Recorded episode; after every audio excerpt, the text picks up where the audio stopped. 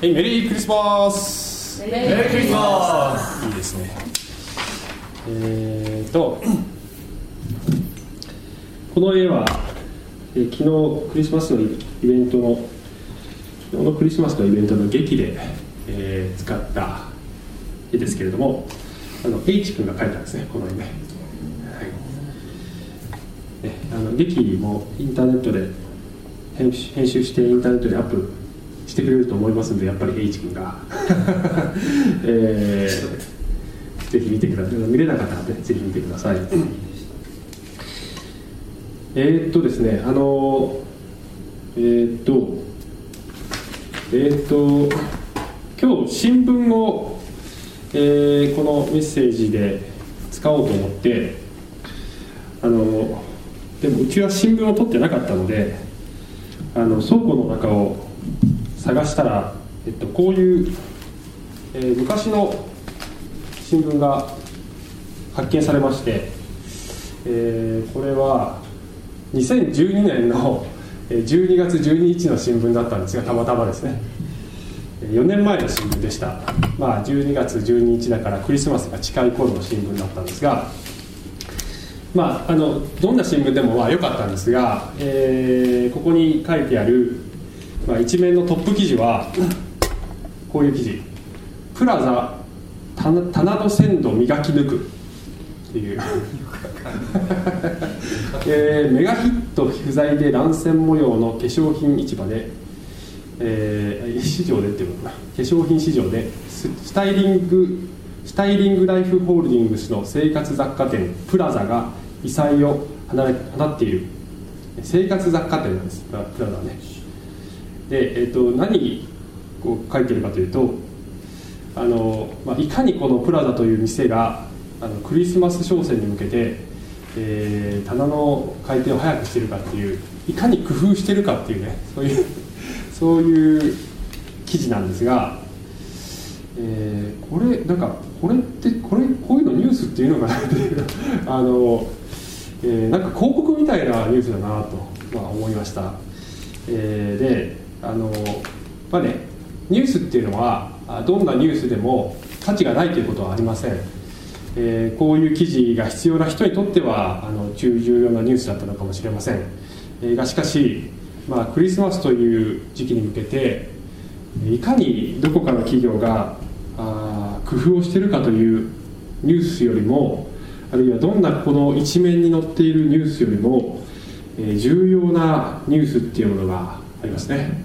えー人生にはあ重要なニュースとそれほど重要ではないニュースというものがあります。で、えー時にえこのですねみんなが見ている、えーすごく目立つところにあるニュースよりも本当に人に必要なニュースは目立たないところにひっそりと書いてあるニュースかもしれません、えーではこのですね新聞の中にあるこの一面の中にある一番重要なニュースとは何か？それは、えーここにありますね。見えますか？ここにあります。一番上にあります。えーね。2012年12月12日というこの情報です。これが、えー一番重要なニュースですね。これはこの日付分、えー過去に戻るとその時から世界が変わりましたっていうニュースです、えこのことを世界中の新聞が実は毎日報道しています。えそれは私たちが新聞の一面を見て、えーたくさんのニュースがある中でほとんど毎日見落としてしまうニュースでありますね、えーこのですね、えー2012年遡ると、まあ、あの歴史学的にはキリストが生まれたのはちょっと西暦0年ではないんですがあのその意味合いというのは同じでありますね。世界を二分した歴史を変えた人がいましたよと、えーその時から数えてこれだけの日付が経ちましたというニュースが、え毎日の新聞に書いてあるんですがそれはひっそりと、え書いてあって皆目を留めないのであります。でイエス・キリストが生まれた時も、えーそのですねローマ帝国という国が支配している中で世界の片隅のそし国の、えその国の中でもさらに片隅の、えベツレヘムという小さな小さな村でえ宇宙を作られた創造主はひっそりとお生まれになりました、えー、そしてそれを目撃したその場に居合わせた人はほんの一握りの人でありましたが実はその出来事が、えー、その後何千年にもわたり、毎日の新聞で、え、書かれるほどに、え世界を変えることになったのです。というのが、ま、聖書が伝えている私たちに対する本当に重要なニュースであります。えー、クリスマスにはそのニュースをかみしめたいと思うのであります。で、え、このですね2000年前から何が変わったかというと神という方がですね神という方が、えー、私たちと共に住むようになりました。神が私たちと共に住むために来られたのですよ。というのがあその、えー、革命的なニュースでありますね。何のためにイエス・キリストが来られたのか神が私たちと共に進むためであります。で今日のお話のポイントはこういうことを話したいと思うんですがあれあちょっと待ってねねはいえー、神をあなたの家に招き入れてくださいっていうことをお話しますね。神をあなたの家に招き入れてください。そうするときに、えー、どういうことが起こるかというと、えー、2つのサブポイントとして、えー、1つ目恐れから解放されますという話をします、えー、2つ目はあ試練の中で、えー、慰めを得ることができますという話をします、えー、あなたの家に神様を招き入れてください。そうすると恐れからの解放と慰めを得ることができます。という話をしますね。はい。えーね、このまずね聖書のこのマタイによる福音書というところにはイエス・キリストが生まれた時の記述がこのですね4つの福音書に書いてあるんですが、えー、マタイの福音書には「あ見よ処女が身ごもっている。そして男の子を産む。その名はインマヌエルと呼ばれる」えー、このインマヌエルという言葉は訳すと神は私たちと共におられる。という意味である。というふうに聖書の中に、えー、このね注釈が書いてあるんですね。もともとの原文にも書いてあるんです。インマヌエルという言葉は、えー、これは神が私たちと共におられるという意味でこのですね生まれる子は、えー、そういう方なのですよということが書いてあるんですね。で、えー、このですねマタイに書いてあるこの言葉は、え、旧約聖書の予言のを引用しているわけです。旧約聖書にこういう予言がある。処女が男の子を産んでそしてその生まれてくる子は私たちと共に住むために神が来られたそういう存在なのですよということが書いてあるんですね。そしてそのことがさらにおっと。はい、え、ヨハネによる福音書の一章にも、こういう言葉があります、まあ、これ一章の最初のところからとても有名な部分を読んでいきますけれども、えー、初めに言葉があったちょっとこれ難しいところなのでちょっと集中して聞いてくださいね、えー、まあ、そんなに深く分かんないくてもいいです。なんとなく分かれば。初めに言葉があった言葉は神と共にあった。言葉は神であった。この方は初めに神と共におられた。全てのものはこの方によって作られた。作られたものでこの方によらずにできたものは一つもない。っていうところまで、えー、ですねまず言葉がありました。でこの言葉という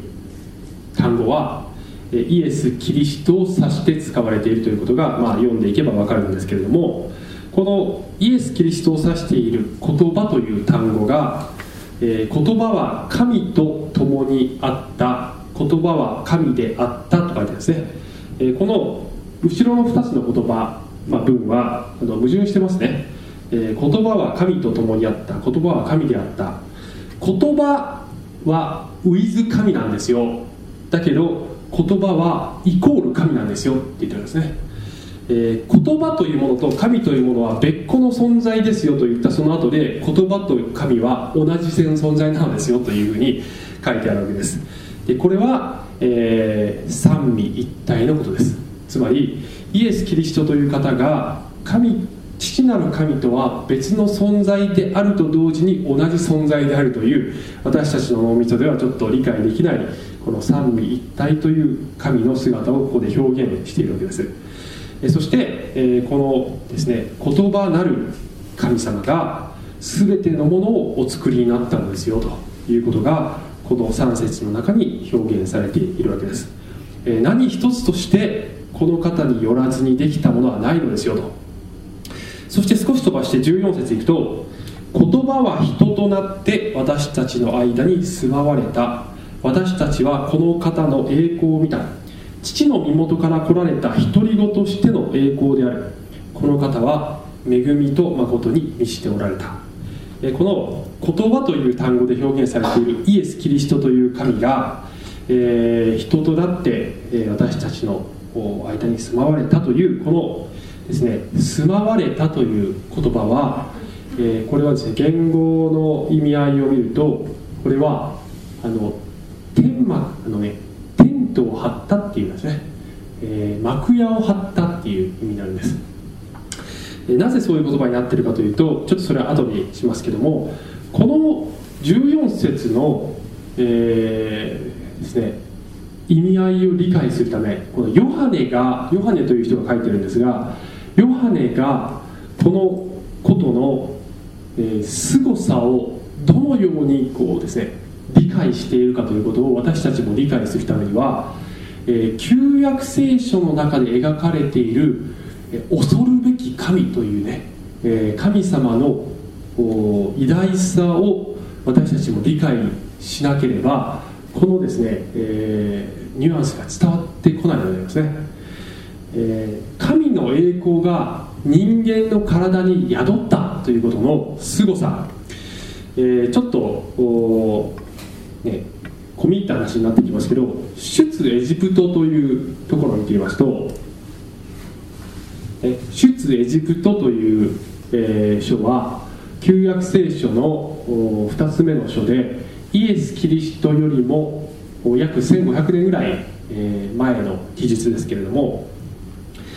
え、この中で、え、神という方がイスラエル民族を、え、祭祀の民族つまり全世界に祝福を伝えるための神と人との、え、架け橋となる民族としてイスラエルを、え、導き出した時にこのですねイスラエル民族に、えー、立法というものを与えます、ね、立法。で実会っていう映画皆さん見たことあるかもしれませんけれどもあの神がシナイ山というところで、えー、銃の掟を書いたあ板をモーセという人に渡すというねそういう話が書いてあるわけです。でこのシナイ山に神がお下りになりますよという場面があるんですがその時にこの主なる神がモーセに言うんですね。えー、あなたは民のために周囲に、えー、境を設けていえ山に登ったりその境界に触れたりしないように注意しなさい。山に触れる者は誰でも必ず殺されなければならないというですね。なんという恐ろしい神か、ねえー、私が下ってきた時にこの山に近づくなっていうわけです。誰もそこに入らないようにしなさいと。なぜかというとえー、死にますよっていうわけね だからあの絶対にそういうことがないようにもう最初から警告しておきなさいっていうふうに、えー、モーセに神様は言わせるわけですね。なんという恐ろしい神か、えー、で、えー、そしてさらにその少し先にねあのその出来事が起こった後にこの民がどういうふうに神様という方を捉えるかというとこうです、えー、出エジプト20章の18節。民は皆えー、この雷と稲妻、えー、角笛の音と煙る山を目撃した。民は、えー、見てたじろぎ遠く離れて立った。彼らはモーセに言った。どうか私たちに話してください。私たちは聞き従います。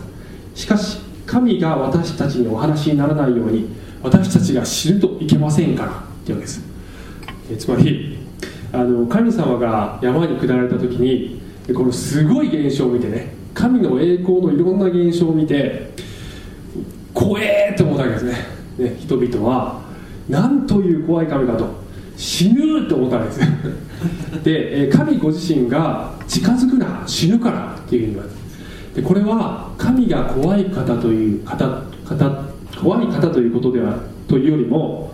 えー、神という方が罪ある人間には近づくことができない聖なる方であるということであります、えー、聖書には主は燃え尽くす火であるというふうにも書いてあるんですね、えー、神様には罪人の私たちは不用意には近づけない。で旧約聖書ではこの上軽はずみに近づいた人が死んでしまったというそういう記述もあるぐらいです、えー、しかしながらこの後でこの神様がイスラエルの中に民の中にね、えー、幕屋を張りなさいと、えー、神に近づくための神殿と、まあ、後に神殿という形になるんですが神殿の前身である幕屋、まあ、大きな立派なテントなんですけどね。でそのテントを作って、えー、天幕を作ってそこに私の栄光を宿らせようそこに私は降りようというふうに言ってイスラエル民族のただ中にこの神様が、えー、ですね、住まわれるっていうことが旧約聖書に書いてある。それが起こった時にこういうことが書いてあるんですね。これはさらに進んで40章に進みますけどその時雲は会見の天幕を覆い主の栄光が幕屋に満ちた。この会見の天幕っていうのがこの神様が栄光を宿らせたこのテントのことなんですね。立派なテントですけどね。で、えー、そこに神の栄光が満ちた雲という形で満ちたっていうことが書いてあるわけです。で、えー、このですね天幕にも神様の天幕にも、えー、限られた人しか入ることができない。年に1回、えー、祭司の一番ね大祭司である、人が一番奥まで入れるっていうそういうことが決められていたわけです。あのシャボン玉って皆さん掴んだことあります？シャボン玉掴もうとすると割れるよね。割れますそういうことなんですよ。人間があ神様に近づく。あ逆ですね。神が人間に近づこうこうとするときに人間をですね抱きしめたいと思っても神様の力と聖なる性質があ人間を壊してしまうのでありますで、ユダヤ人はこういうですね聖書の記述そして自分たちの歴史を見て神という方は恐ろしい神だ、えー、不用意には近づくことができない神だ。と理解したんです。でその理解はある意味正しいのであります。で私たち日本人はですねこういう感覚があまり分かりません。というのは日本人の神っていう言葉はもっと小さい神を表すことが多いからです。あのね風の神とか水の神様とか、えー、人間も立派なことをしたらね、えー、神様になっちゃいます、えー、小さな神を拝むのが日本人の神観、ね、伝統的な神観です。で、えー、創造主なる神の恐るべきこの力と聖なる性質というものを私たち人間あ日本人は特になかなか理解できないので、えーまあ、クリスチャンになった後でもすごくねあのなんだろう神様友達合ってるよ。間違ってない。神様友達だけどその前にその神は恐るべき神なんだというね。それに対して私たちは罪人なんだというそういう感覚が抜けてるので聖書のこの記述がよくわからないことがあるんです。で、えー、このですねさらにちょっと専門的な言葉で申し訳ないんですけど神の栄光の輝きというものはえー、専門用語で社会なグローリーって言われてるんですね、えー、これはあ神の栄光がすいませんなんか変な言葉が、えー、人間そう 神の栄光が人間に知覚できる形で、えー、権限されることを、えー、社会ながらグローリーって言って、えー、光とか火とか雲とか音とかそういう形で、え、神の栄光が現れることがあります。えー、と書いてある。そしてそれが聖書の一番最初から最後までいろんな形で現れてるんです、えー、ちなみにクリスマスのね、えー、話の中にも社会なグローリーがいっぱい登場します。例えば天使が現れた時に光がその、ね、空を光が覆ったって書いてますがあれは社会なグローリーです。あるいは、えー、皆様あのご存知のように東の博士が、えー、星を見てイエス様のところに来たっていう記述がありますがあれはなんかねこうキラキラ光るお星様っていうふうにあの子供が歌いますけどあれお星様じゃない実はね。あれは神の栄光の輝き社会なグローリーがこの博士たちをキリストのもとに導いたということであります、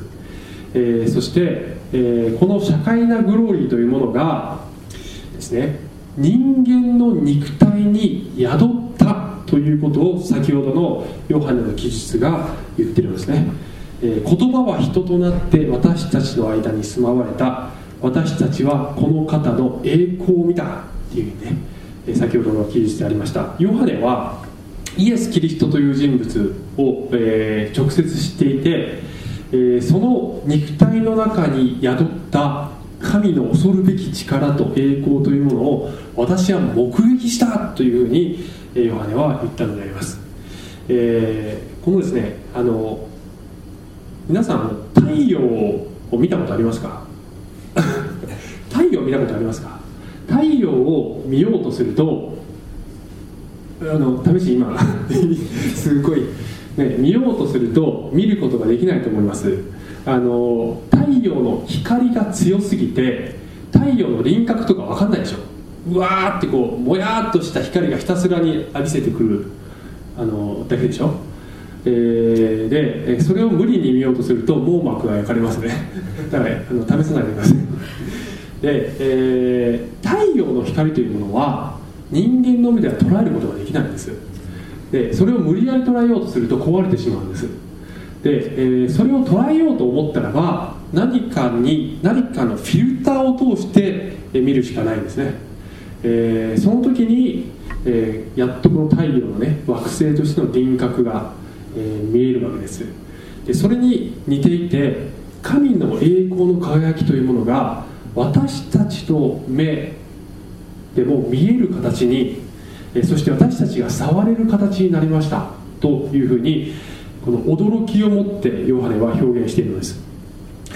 なぜイエス・キリストは赤ちゃんとして生まれたのか。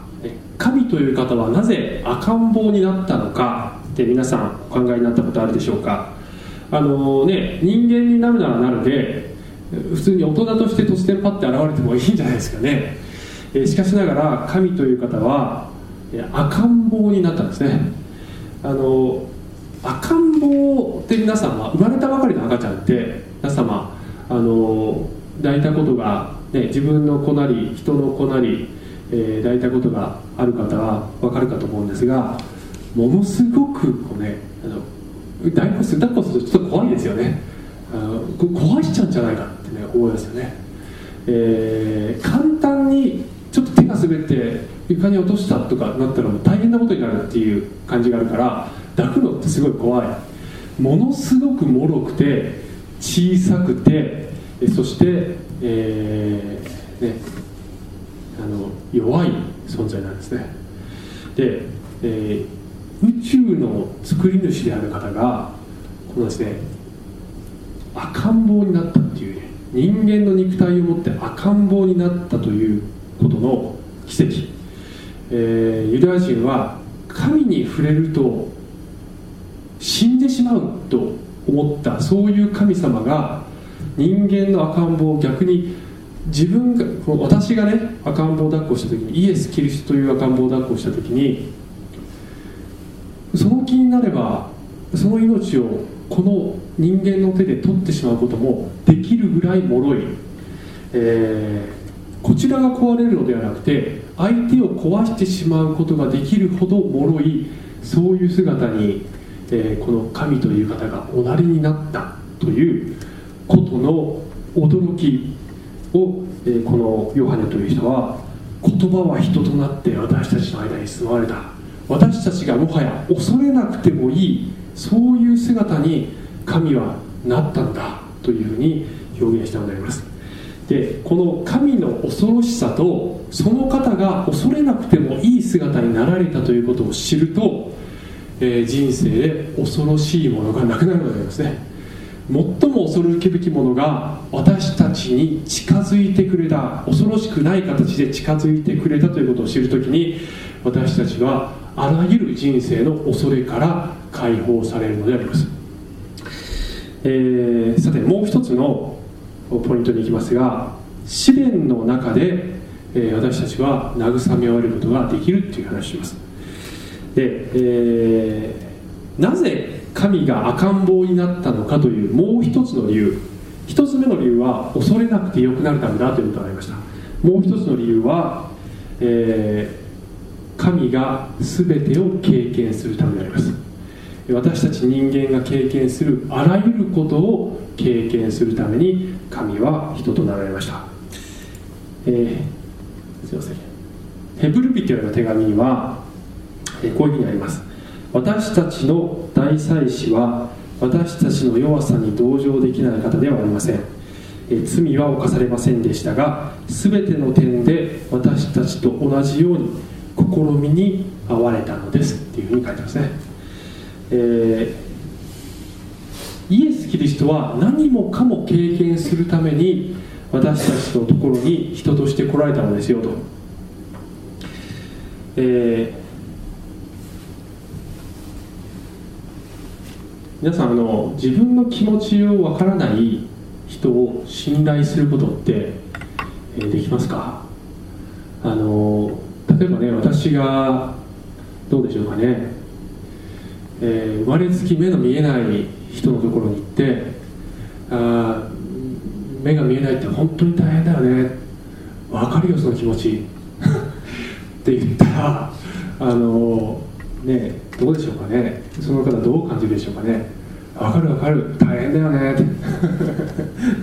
てね。歩いたことのない人といて大変でしょう。気持ち分かるよ。想像できる。って言ったらねなんだこの人。ちょっとこの人信頼できないって思うんじゃないでしょうかね、えー神という方がもし上から見てるだけの神だったとしたら果たして私たちはその神様は信頼できるのかな、えー、人間がどんな苦しみを負っているか、ね、喉が渇くってどういう感じか。疲れるってどういう感じか、ね、頭が痛いとかお腹が痛いとかそれってどういう感じかっていうことを経験したことのない神様って信頼できるんでしょうかね、えー、神は、まあ、フィリップ・ヤンシーというですねあの私の好きなクリスチャンジャーナリスジャーナリストがこう表現したんですが神はイエス・キリストを通して人間であるとはどういうことかを学ばれたというんですね、えー、神様はもともと何でも知ってる神様なんだけど経験をしたのですよと。で経験をすることによって私たちがどれほどの苦しみを負ってこの地上で生活しているかということを、全て、え知っておられるのです。そして、そういう方が、私たちの大祭司なんですよ。神と人とをつなぐ祭司としてそこにおられるのですよ、えこの方は罪は犯されませんでしたが全ての苦しみ試みを通られたのです。だから私たちのことを同情できるんですよと。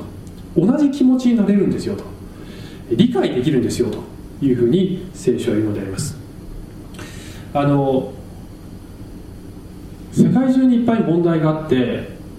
人間の人生にいっぱい問題があって私の人生にもいっぱい問題があって私たちが神様に求めることっていつも問題の解決だと思いますね。問題解決してください。この苦しみから解き放ってください。えー、どうか助けてください。もちろん神様助けてくださいます。だけどそれよりも重要なことあるんですね、え、というのは、え、神様はあの簡単に世界中の問題あらゆる問題を解決することができるにもかかわらずあえてそうせずにこの問題だらけのこの地上という罪にまみれたこの地上という場所に自ら入ってきてそして共に苦しむことを選ばれた神様なのです。で、えー、それは私たち一人一人の人生にも一緒でクリスチャンになったからといって、えー、いろいろな問題があっという間に全て解決するわけではありません、ええ神様が知恵をくださると思いますけれどもしかしながら解決してもまた新たに問題が起こってくるのであります。しかしながらそういうたくさんの問題の中で神様が共におられるのだ。それを全て分かってくださるのだということを知るということがどれほどの力になるか、えー、こういうね私の好きな言葉がありまして、えっとちょっと英語で読みますけど Peace is not Peace is not the absence of trouble but the presence of Christ. えー、訳すとあの平安とは問題の消滅ではなくキリストの臨在であるっていうね言葉です。ちょっとあのこれ訳すの難しくてあの英語だと要するにアブセンスという言葉とプレゼンスという言葉が対になってるわけですね。アブセンスってねあの学校を欠席した時アブセントって言いますね。出席した時はプレゼントって言うんです。で、えー、トラブルがアブセンスであること。つまりトラブルがないという状態が平和や平安なのではありません、えー、キリストがプレゼンスであるということが平安への道なのです。というふうに書いてあるわけですね、えー、問題がなくなればいいなって私みんな思うんです、えー、早く解決してくれよ神様って思うんです。だけども問題がなくなることが平安なのではない。キリストは共におられるということが私たちにとっての平安なのだというです。あの私の小学2年生の時の話を少し、えー、話して終わりたいと思いますがあの小学2年生の時に腎臓病にかかって半年間入院したんです。でね、えー、入院の初期の頃にあの腎臓の組織を注射器で取るあの腎 腎生検というねあのあ検査をしたんですね。で背中にね大きい針を刺してブスって刺してね組織を取っていくんです。腎生検っていうんですね。でね、えー、同じ入院してる同じ部屋に同じ病気の子供がたくさんいてあの僕よりみんな先にそのね腎生検っていうのをねやってたんですね。で、えー、みんなで、ね、僕が今度受けるよって言ったらねあれは痛いぞと。本当痛いからね覚悟しろよってね。大体人間っていうのは自分が通り過ぎた試練っていうのは大きく語りたがりますね。どれだけ大変だったかってね,、えー、ね大げさに語ります。でねあのすっごい脅されたんですね。でね、えー、でその人生権の当日あの検査の前にものすごいお腹が痛くなってあまりの緊張なまり でねお医者さん手術室に運ぶ前にね僕も「痛い痛いお腹痛い痛い痛い痛い」って言ってね。であの多分ねそのお医者さんも大人の人たちもみんな僕が怖いから仮病を使ってると思ったと思うんだけど本当に怖くあの本当にねお腹痛かったんですね。で、えー、緊張のままにお腹痛くなってそれ取りやめになったんです。で、えーその数日後にしょうがないから全身麻酔で眠らせてでそのね注射一本のためにわざわざ全身麻酔したんですけど、えー、やったんですね。あの痛みというものに対してねものすごい怖いっていう感覚が感情があったんですね。それに入院する入院した初期の頃、ね、半年間入院したんですけど今度ね半年ぐらい経ってまた別の、えー、手術をしたんですが今度ねあの扁桃腺の手術をねあの扁桃腺に菌がつくと腎臓病にすごい悪いんです。だから扁桃腺切るっていうね。でこれもね結構あの痛くて、えーね、やった後すごい血が出るようなそういう痛い手術なんですけど、まあ、それを麻酔してやるんですけどね。すごい怖いっていうふうにねおやっぱり脅されたんですよね。でところがねこの半年間の入院の間に私毎日聖書読んででね、私の信仰はあの巨人のような、ね、もうリトルジャイアントみたいなね、えー、形に成長してたんですね。ね、えー、でその扁桃腺の手術の前に私の母とか私の母の友達とかが怖いでしょっていうふうに聞いてきた時に私が何て言ったかというとはっきり覚えてるんですけどいや神様いるから大丈夫だよって私言ったんですね。そういう言葉がね私の口から出てきたんです。で、えー、幼心にあのその手術が怖くて痛いのだということが分からなくなったのではなくてそれよく分かってるんです。ころがねこれ理屈じゃなくて神が神様共にいてくれるからね神様一緒にいるから大丈夫って思える自分がそこにいるんですね。いたんですね。痛いのは変わらない。大変なのは変わらない。問題があるのは変わらない。病気なのも変わらない。だけど神様いるから大丈夫。痛みとか試練に対してそれに立ち向かっていく力というものが内側にあるという状態になったのを覚えてるんですね、えー、でまあ大人になって、まあ、それがね本当子供のね純粋な信仰のなせる技だなと思うんですが大人になってその純粋さを失って私はその大人になってからすごい小心者になってねもう本当に何でも、えー、恐れるようになってしまったんですがあであの信仰もすごい弱くなってしまってあのいっぱい疑いが出てきてね純粋に信じられなくなってしまったんですね。あの中学生高校生大学生社会人の頃。でいつも不安を抱えて生きていたんですが、まあ、30歳超えてからもう一度神様って本当純粋に信じたらいいかなって思えた瞬間があってその時に自分の何かがまた変わって、えー、本当に問題だらけの人生相変わらず続いてるんだけど、ね、体が弱かったり痛かったりもするんだけど神様いるから大丈夫って言える自分が今いるんですね。あの皆様すごくね大変だと思いますね。生きていくってね、えー、世の中見ても、まあ、相変わらず大変ですよ、ね。えー、ニュースを見ても大変です。戦争もあります、えー、病気も上もあります。神という方はその中に人間の赤ん坊として来られてそしてあらゆるこのね人間の痛みと罪と汚れを背負って死ぬためにこのように来られたのであります。この方を私たちが本当に自分自身の人生に個人的に受け入れるならばその時あなたはあらゆる試練の中で、ねえー、慰めを得ることができる、えー、ダビデはこの詩編23編という有名な詩の中でたとえ死の影の谷を歩くことがあっても私は災いを恐れません。あなたが私と共におられますからと言いました、えー、死の影の谷恐ろしいとこ歩くんだと。歩くけど恐れません。あなたが一緒に歩いてくれるなら私は恐れません。というふうに言ったのであります。どうぞこのイエス・キリストあなたの人生に、えー、受け入れませんか。そして今日も、えー、そしてこのクリスマスもイエス様に自分の心の家に入ってもらって共に過ごす。そんなクリスマスそして来年もねそういう年になったらいいなと思います。最後にこの黙示録にあるイエス様の言葉を読んでおります。見よ私は戸の外に立って叩く。誰でも私の声を聞いて戸を開けるなら私は彼のところに入って彼と共に食事をし彼も私と共に食事をする、はい、お祈りします。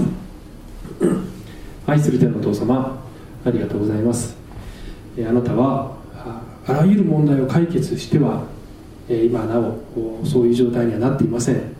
世界も人生もそうはなっていません。しかしながら私は共にいるよと言ってくれる。一緒にその苦しいとこ通るよと言ってくれている。そういう神様だから私たちは本当にあなたを信頼しそしてこの御子の前にひざまずいて今日礼拝することができます。ありがとうございます。イエス様のお名前によってお祈りします。アーメン。